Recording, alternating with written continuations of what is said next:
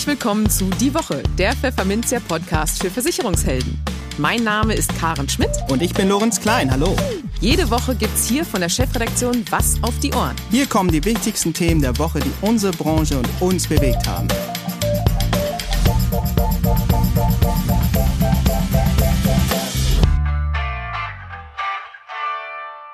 Moin aus Hamburg und herzlich willkommen zu Folge 49 unseres Podcasts. Heute ist Freitag, der 2. Juli 2021. Und diese Themen haben wir heute für Sie. Wir sprachen mit Carsten Zielke über die angespannte Solvenzlage der deutschen Lebensversicherer, die der Marktanalyst gemeinsam mit dem Bund der Versicherten näher untersucht hat, und über den Wirbel, den seine Studie in der Versicherungswirtschaft ausgelöst hat.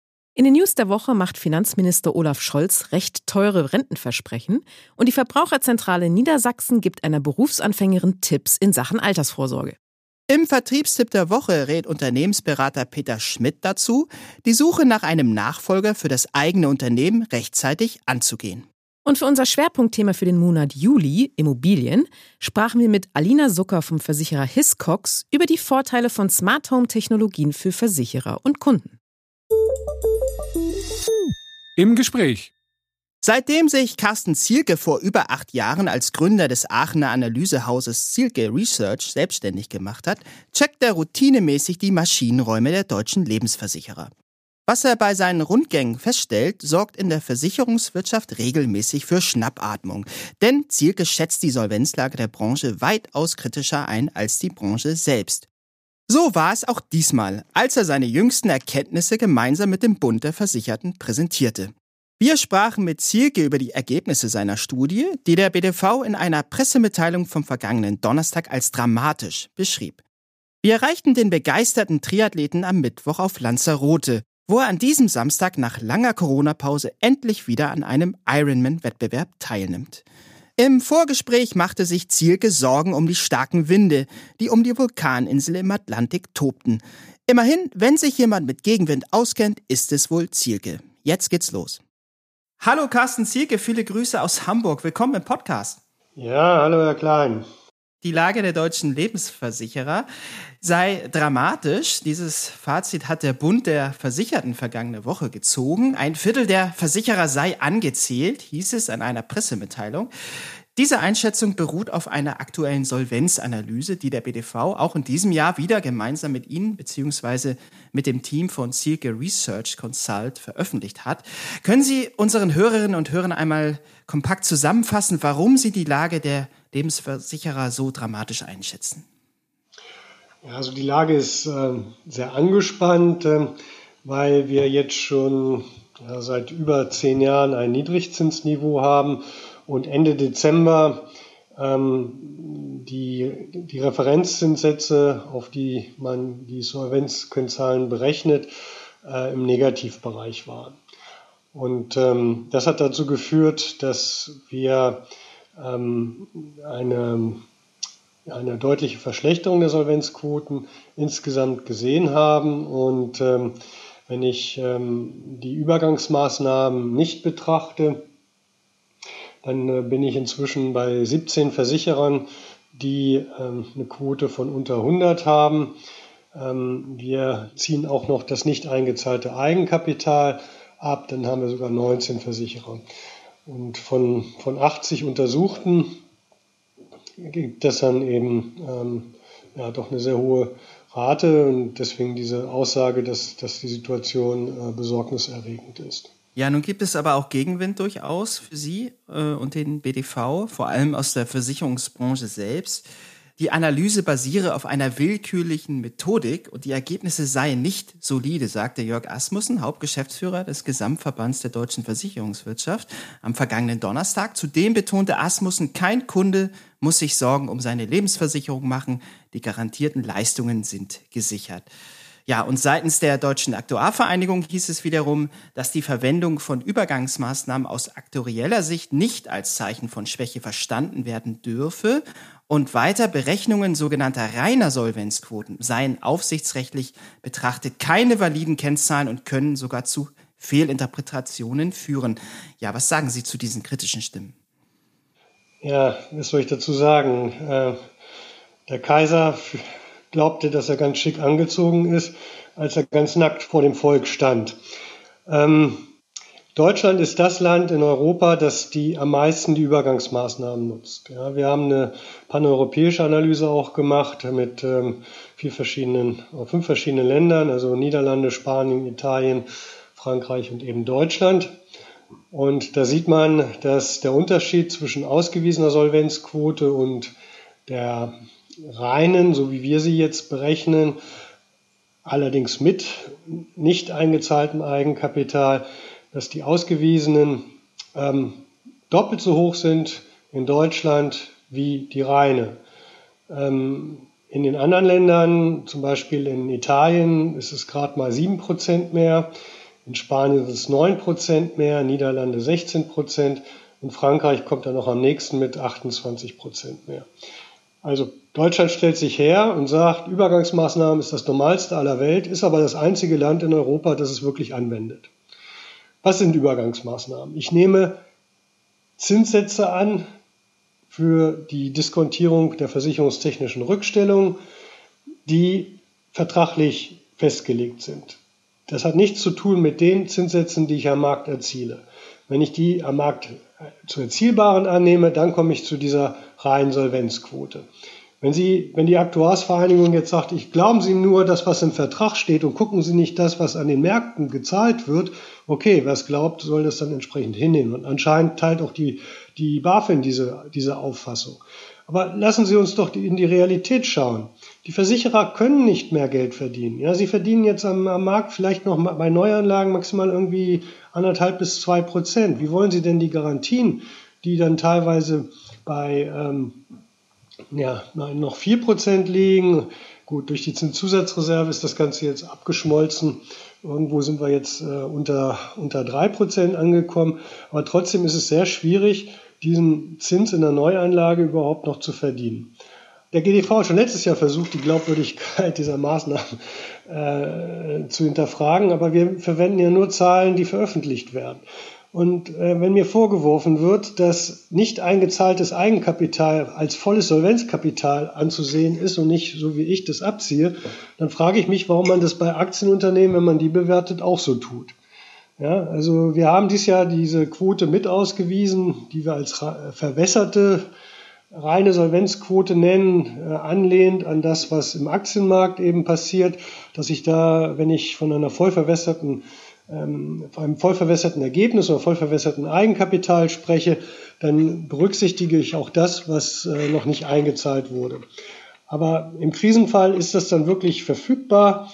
Ähm, die Versicherer behaupten ja, bloß äh, ich hatte das, das Problem mit einer Gesellschaft, wo für diese, die, dieses Leistungsversprechen noch nicht mal eine Eventualverbindlichkeit ähm, gebucht wurde in, in, in der Mutterbilanz. Also von daher glaube ich, dass unsere Herangehensweise eher eine sehr konservative ist, des eines Gläubigers, ähm, der eben schaut, ähm, was, was ist jetzt eigentlich der Zerschlagungswert wert. Ja? Und ähm, entsprechend kommen wir eben zu diesen Aussagen. Und ähm, ich finde es eben ähm, schon seltsam, dass Deutschland in dieser massiven Art und Weise Übergangsmaßnahmen nutzt und tut so, als wäre das kein Problem. Äh, gut, die gelten noch bis 2032, aber jedes Jahr nehmen sie um ein Sechzehntel ab. Und das spiegelt sich ja auch in dem Rückgang der Solvenzquoten mhm. nieder. Und ich muss jetzt irgendwie einen Plan haben, wie ich darüber hinwegkomme. Warum wir auch sagen, dass es dramatisch ist, ähm, es gibt verschiedene Gesellschaften, die jetzt einen MCR von unter 100 haben, also ein Minimum Capital Requirement. Und es gibt sogar eine Gesellschaft, die hat ein Minimal Capital Requirement, also jetzt ohne die Übergangsmaßnahmen und äh, Volatilitätsadjustment und nicht eingezahltem Eigenkapital von 0. 0,0. So, das ist die Landeslebenshilfe. Was, was soll ich jetzt dazu sagen? Ähm, ich frage die BaFin, gibt es Handlungsbedarf? Nein, solange die Übergangsmaßnahmen äh, genehmigt sind, ist alles gut. Ja, dann soll man mir aber bitte als Außenstehenden beweisen, äh, was das Unternehmen denn gedenkt zu tun, damit sie in 2032 eine Quote von 100 hat. Also ich, mir fehlen so ein bisschen die Worte, wenn, wenn, wenn bei so einer Quote gesagt wird von der Aufsicht, hier gibt es keinen Handlungsbedarf. Mhm. Ja, nun wird Ihnen von der Versicherungswirtschaft so ein bisschen die Rolle des, des Schurken im Stück zugewiesen. Ich nenne das jetzt mal so ein bisschen überdramatisierend. Aber in Ihrer Analyse machen Sie ja auch ganz konkrete Vorschläge, wie die Lebensversicherer selbst ihre Solvenz verbessern können, um ihre Situation erheblich zu entspannen, wie es hieß. Ja, wie lauten denn Ihre Ideen und äh, ja, für wie wahrscheinlich halten Sie es denn, dass die Branche das dann auch am Ende umsetzen wird? Ja gut, das Problem ist ja mit Riester aufgekommen. Ähm, Riester darf heute eigentlich gar nicht mehr verkauft werden. Wenn Sie als Vorstand sehen, dass Sie mit einem abgesenkten Zinssatz auf 0,25 Prozent einen wirtschaftlichen Verlust erleiden mit jedem neu abgeschlossenen Vertrag, dann handeln Sie gegen das Interesse des Kollektivs. Von daher dürfen Sie eigentlich als Vorstand ein Neugeschäft gar nicht genehmigen. Wir haben gesehen, dass die verschiedenen Gesellschaften schon Abstand genommen haben. Die Stuttgarter hat es vor kurzem bekannt gegeben. Ähm, solange wir jetzt noch den höheren Zins haben, geht das noch, aber jetzt mit dem abgesenkten Zins ähm, wird das dann nicht mehr möglich sein. Von daher stellt sich die Frage, ähm, kann die Lebensversicherungsindustrie überhaupt noch eine Rolle in der Altersvorsorge spielen oder nicht? Jetzt können Sie sagen, Riester ist ja nur ein Teil. Aber äh, so, sobald Sie Kapitalgarantien hier in irgendeiner Form mit reinbringen, dann ähm, stellt sich das Problem auch für andere Produktkategorien. Und ähm, ein Ausweg hieraus wäre es einfach, die Verrentungspflicht abzuschaffen. Warum würde das den Versicherern so viel helfen? Weil Deutschland seltsamerweise im vorauseilenden Gehorsam äh, Anfang 2000 äh, die Pensionsrichtlinie so interpretiert hat, dass sie gesagt hat, nur noch Verrentungsprodukte werden steuerlich gefördert. Deswegen ist Deutschland das einzige Land in Europa, in der EU, das es eben zur Pflicht macht, äh, wenn ich steuerliche Vorteile habe, dass ich auch eine Rentengarantie gleich mit abschließen muss als Kunde. Das führt wiederum äh, versicherungsmathematisch dazu, dass wir die längsten äh, Vertragslaufzeiten in ganz Europa haben oder sogar in der Welt. also neben Japan haben wir die, die längsten in der Welt. Und je länger diese Vertragslaufzeiten, desto größer ist die Belastung auf die Solvenz. Weil Sie natürlich in einem Niedrigzinsumfeld müssen Sie dann immer bis zum Vertragsende rechnen, wie Sie diese Garantien darstellen können. Von daher mein Vorschlag, lass es uns so machen wie in den anderen europäischen Ländern, dass wir keine Verrentungsgarantie geben. Der Kunde wird immer noch die Möglichkeit haben, nach Ende des Vertrages sich für eine Verrentung zu entscheiden, aber dann zu den dann ähm, geltenden Faktoren, beziehungsweise man sollte ihm auch die Möglichkeit geben, zu Alternativkonzepten, Auszählung, Auszahlungsplänen zum Beispiel, ähm, die ähm, schon so kalkuliert sind, dass die Lebenserwartung deutlich übertroffen wird. So könnte man das darstellen. Wenn ich diese Verrentungspflicht für, gerade für Riester, aber auch für die Basisrente bzw. Rürup-Produkte abschaffe, dann gewinne ich in der Duration auf der Passivseite um die acht Jahre, acht bis neun Jahre. Ähm, das wiederum führt dazu, dass die Solvenzbelastung deutlich abnimmt und ich quasi ähm, mein Solvenzkapital mit dem Faktor 1,6 bis 2 äh, multiplizieren kann sogar oder beziehungsweise sogar verdoppeln kann. Also von daher die, die Solvenzquoten sollten sich wesentlich entspannen, wenn man diesem Vorschlag folgt. Und es würde Wird das denn passieren? Das ist ja eigentlich die heilige Kuh, die Verrentungspflicht, habe ich ein bisschen den Ja, Eindruck. gut, aber Sie ähm, haben ja ähm, die, also die Verbraucherschützer haben sich ja klar positioniert. Ähm, die FDP hat sich entsprechend positioniert. Ähm, die Grünen, also von daher eine, eine von beiden Parteien wird ja mit an der nächsten Regierung schon dran sein. Und ich glaube nicht, dass SPD und, und CDU hier diese äh, weiterhin die, die Lobby der, der Versicherer äh, hier schützen wird. Aber vor allem selbst die Versicherer, also aus Teilen von Versicherern, die wollen das ja sogar. Sie sehen ja diese Vorteile. Mhm. Also ich habe mir gegenüber haben Aktuare gesagt, dass das eine sehr gute Idee wäre, weil sie so viele Verträge hätten, die kleinteilig sind, wo vielleicht eine monatliche Rente von 35 Euro ausgezahlt wird. Und das hat verursacht so viel Verwaltungskosten und, und, Aufwand und eben eine Solvenzbelastung, dass das eigentlich Quatsch ist, so, sowas fortzuführen. Und die Umsetzung ist relativ einfach. Sie müssen nur das Steuergesetz ändern. Sie müssen nichts am Versicherungsvertragsgesetz machen, gar nichts. Einfach nur die steuerlichen Behandlungen ändern und dem Kunden das mitteilen, dann würde das auch für Bestandskunden gelten können. Und da muss man sich halt fragen. Also äh, das andere Problem, was wir hier haben, wir äh, Protektor ist ja eine Selbsthilfeeinrichtung. So. Und wenn ich jetzt tatsächlich Gesellschaften habe, die dort aufgefangen werden müssen, dann reiße ich vielleicht andere Gesellschaften damit rein, die dann zum, zum Nachschießen von Eigenkapital verpflichtet sind, die vorher äh, noch im grünen Bereich waren, oder zumindest im orangenen Bereich. Ähm, Protector hat eine maximale Kapazität von 9 Milliarden an, an Eigenkapital, was sie aufbringen kann. Und damit ähm, habe ich eigentlich ein systemisches Risiko im System.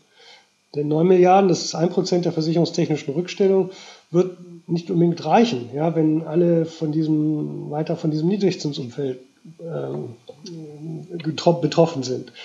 Ähm, von daher glaube ich, dass das die eleganteste Art und Weise wäre, einfach die Verrentungspflicht aufzuheben. Und schwupps, habe ich hier eine bessere Eigenkapitalausstattung, gibt wieder Handlungs-, mehr Handlungsmöglichkeiten den Versicherern. Die können ihre Asset-Allokation weiter diversifizieren und auch wieder mehr Geld für den Versicherungsnehmer verdienen. Also für mich ist es eigentlich eine Win-Win-Situation, auch wenn die Versicherer meinen, okay, Verrentung, das können nur sie, ist richtig, aber nicht in, in, mit Negativzinsen. Da können sie es nicht.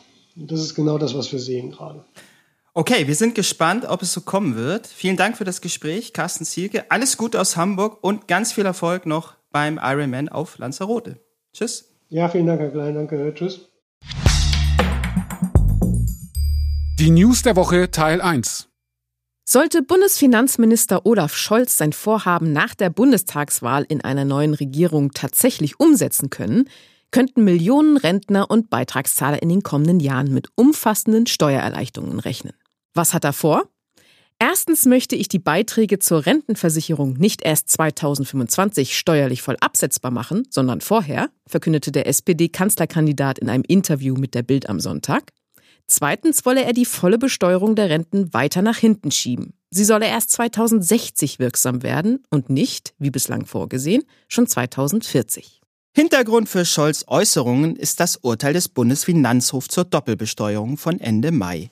Der BFH hatte geurteilt, dass die seit 2005 in Deutschland geltende Rentenbesteuerung von der damaligen Bundesregierung keineswegs so sicher berechnet worden sei, wie es bis zuletzt immer wieder aus Berlin betont wurde. Eine verfassungswidrige Doppelbesteuerung bei künftigen Rentnergenerationen sei somit nicht auszuschließen. Das Gericht forderte den Gesetzgeber zur Korrektur auf. Aus Sicht von Experten steigt das Risiko der Doppelbesteuerung mit jedem neuen Rentnerjahrgang etwa von 2025 beginnend an. Klar ist schon jetzt, die von Scholz nun vorgeschlagene Korrektur wird für die Steuerzahler sehr teuer. Zwar müsste nach der Wahl im Herbst wohl auch jede andere Bundesregierung in ähnlicher Weise auf das BFH-Urteil reagieren, mutmaßt die Süddeutsche Zeitung. Allerdings kommt verschärfend hinzu, dass der SPD-Kanzlerkandidat in dem Interview auch ein stabiles Rentenniveau von 48 Prozent versprach, sofern er auch in einer neuen Regierung in der Verantwortung sei. Jeder Beitragszahler sollte bei einer CDU-CSU-Regierung darauf gefasst sein, dass das Rentenniveau sinkt, wird Scholz zitiert. Das werde es mit ihm nicht geben, sagt er. Ich garantiere ein stabiles Rentenniveau von 48 Prozent. Mögliche Schwierigkeiten bei einer Finanzierung über die kommenden Jahrzehnte kommentierte Scholz so. Wenn es in Deutschland viele Jobs mit ordentlichen Löhnen gibt, ist die Rente sicher. Na, das haben wir hierzulande ja schon mal gehört. Der Vertriebstipp. Eine zum Makler passende Nachfolgeregelung ist nicht von heute auf morgen aufgestellt. Das weiß Unternehmensberater Peter Schmidt, der schon hunderte Maklerunternehmen in Sachen Nachfolge beraten hat, nur allzu gut. Im Gegenteil müsse man für eine geregelte Nachfolge schon mal bis zu zehn Jahre veranschlagen, so der Experte. In seinem nun folgenden Vertriebstipp geht er näher auf dieses Thema ein. Hallo, mein Name ist Peter Schmidt. Ich bin Unternehmensberater spezialisiert auf Versicherungsmakler, Versicherungsunternehmen und Maklerpools. Außerdem arbeite ich als Nachfolgeexperte im deutschen Maklermarkt. Mein Thema für heute ist für Sie, Unternehmensnachfolge sollte kein Schnellschuss sein. Wir haben in Deutschland ein demografisches Problem. Bei Versicherungsmaklern ist das auch so. Und vor allem, das Thema ist auch nicht neu. Bei einem Durchschnittsalter bei Versicherungsmaklerinnen und Maklern von über 53 Jahren ist klar, dass die Übergabe an die nächste Generation ansteht und nur eine Frage der Zeit ist. Die Tradition der Übergabe von Unternehmen an die eigenen Töchter und Söhne hat aber seit langem einen Riss bekommen. Das ist nicht nur bei Maklern so, sondern auch bei kleinen und mittelständischen Unternehmen. Nur noch bei circa einem Drittel der Unternehmen gelingt die Übergabe an die nächste Generation in der Firma. Nach einer Studie von Kreditreform ist dieses Dilemma besonders bei kleineren Maklerunternehmen und bei Maklern in den östlichen Bundesländern noch gravierender als allgemein schon geschildert. Bereits die Beschaffung von Informationen zu Möglichkeiten der Nachfolge und Notfallplanung stellt für viele dieser genannten Makler, also der Einzelkämpfer und der Maklerkollegen in den östlichen Bundesländern, schon ein Problem dar. Dazu kommt dann oftmals noch die mangelnde eigene Altersversorgung, die wiederum Basis dafür ist, dass das Thema Nachfolge immer wieder aufgeschoben und verdrängt wird, bis es leider manchmal auch zu spät ist, wie einige Folgen gerade in der Corona-Pandemie gezeigt haben. Eine zum Makler passende Nachfolgeregelung ist leider nicht von heute auf morgen aufgestellt. Für eine geregelte Nachfolge mit einem Nachfolger oder einer Nachfolgerin kann schon mal eine Zeit von fünf bis zehn Jahren veranschlagt werden, wenn man an Auswahl, fachliche und unternehmerische Qualifizierung sowie Einarbeitung des Nachfolgers denkt. Selbst ein Verkauf und eine Verrentung als Nachfolgevariante braucht unter Umständen bis zu zwei Jahren, wenn man einen Notverkauf nicht riskieren will. Der Hörerin und Hörer, der sich selbst mit dem Thema Nachfolge befasst, sei zu raten, sich nicht nur auf eine Variante der Nachfolge zu fixieren. Monatelange Verhandlungen mit einem kritischen Käufer können ebenso in die Irrwege führen wie die Hoffnung, dass vielleicht doch Nachfolge aus der Familie irgendwann noch möglich wird. Dass eine Tochter oder ein Sohn, die im Ausland studieren, zurückkommen und das Unternehmen des Vaters oder der Mutter übernehmen.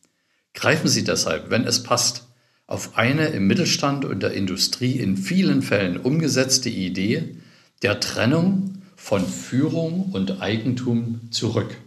Als Gesellschafter und Geschäftsführer einer GmbH oder auch einer AG kann die Option der zukünftigen Geschäftsführung durch einen externen Kandidaten ohne Verkauf die möglichen Verkaufsoptionen deutlich erweitern. Die Kontrollfunktion kann dann bei Ihnen als Eigentümer oder bei einer AG beim Aufsichtsrat bleiben. Ein solcher Weg bleibt den einzelnen Unternehmern, die aus unterschiedlichen Gründen den Weg zu einer juristischen Firmenkonstruktion noch nicht gefunden haben, leider verschlossen. Nehmen Sie das zum Anlass, das Thema der Umfirmierung auch aus diesem Grund heraus intensiv zu prüfen. In größeren und mittleren Unternehmen ist das Thema Nachfolge ein fester Bestandteil der Personalarbeit. Mitarbeiter und Führungskräfte kommen und gehen. Kleinunternehmer haben häufig 20 oder 30 Jahre mit diesem Thema überhaupt nichts zu tun. Von der Unternehmensgründung bis heute haben sich aber Markt, Kunden, regulatorische Anforderungen und auch die Technik gravierend verändert.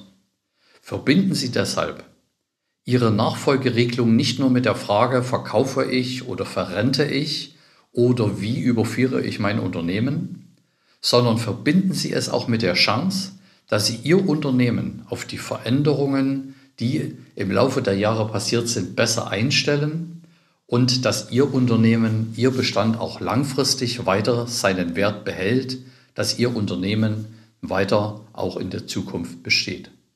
Deshalb nehmen Sie sich Zeit, Ihre Nachfolge zu regeln und vermeiden Sie einen Schnellschuss. Vielen Dank für Ihre Aufmerksamkeit und bis bald. Die News der Woche Teil 2.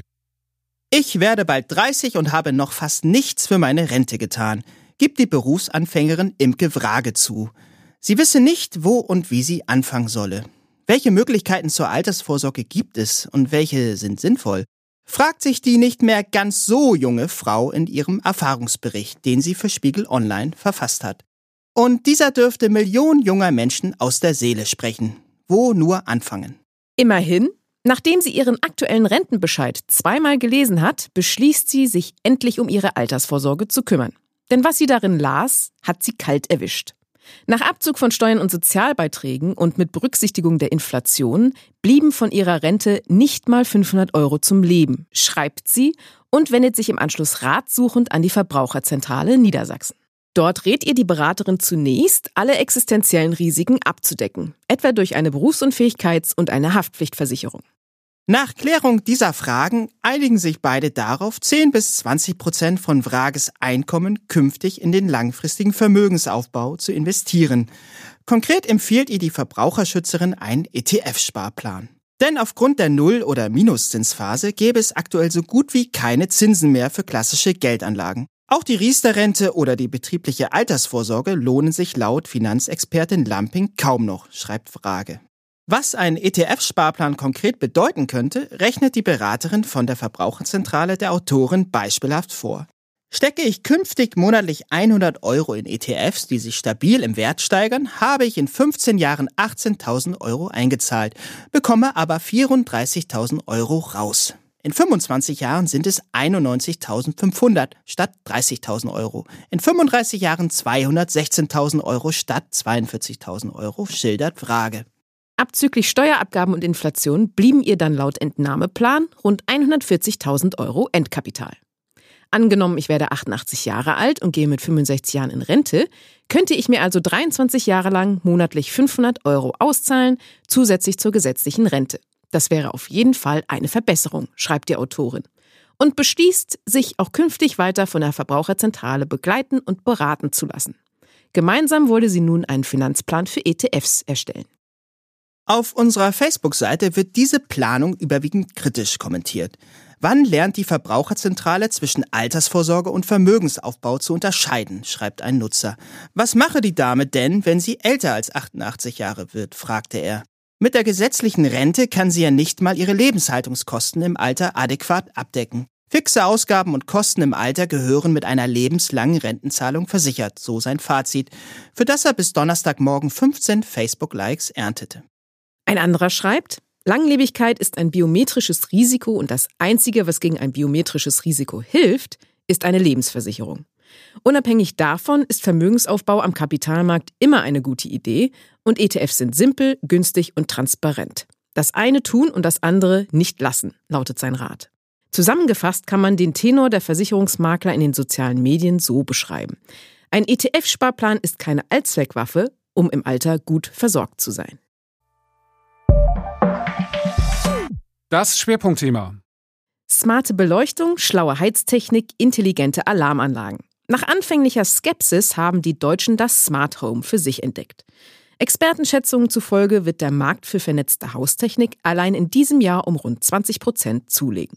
Welche Vorteile die smarten Komponenten für das Zuhause, für Versicherte und Versicherer haben und ob entsprechende Anpassungen etwa bei der Hausratversicherung vonnöten sind, besprachen wir mit der Underwriting Managerin Art and Private Clients bei dem Versicherer Hiscox, Alina Zucker.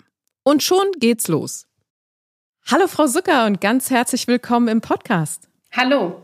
Wir haben uns für diesen Monat im Pfefferminzer Podcast das Schwerpunktthema Immobilien vorgenommen und wir starten heute mit dem sehr interessanten Thema Smart Home Anlagen, wie ich finde äh, im Zuge der allgemeinen Digitalisierung versuchen immer mehr Kunden ja auch ihr eigenes Zuhause ein bisschen smarter zu machen. Wie schätzen Sie denn das Potenzial von Smart Home Anlagen ein? Also unserer Meinung nach, äh, was wir im täglichen, in den täglichen Anfragen sehen, äh, gewinnen Smart Home Anlagen immer mehr an Bedeutung. Obwohl die Eigentumsquote in Deutschland sinkt, steigt der Bedarf an automatisierter Technik.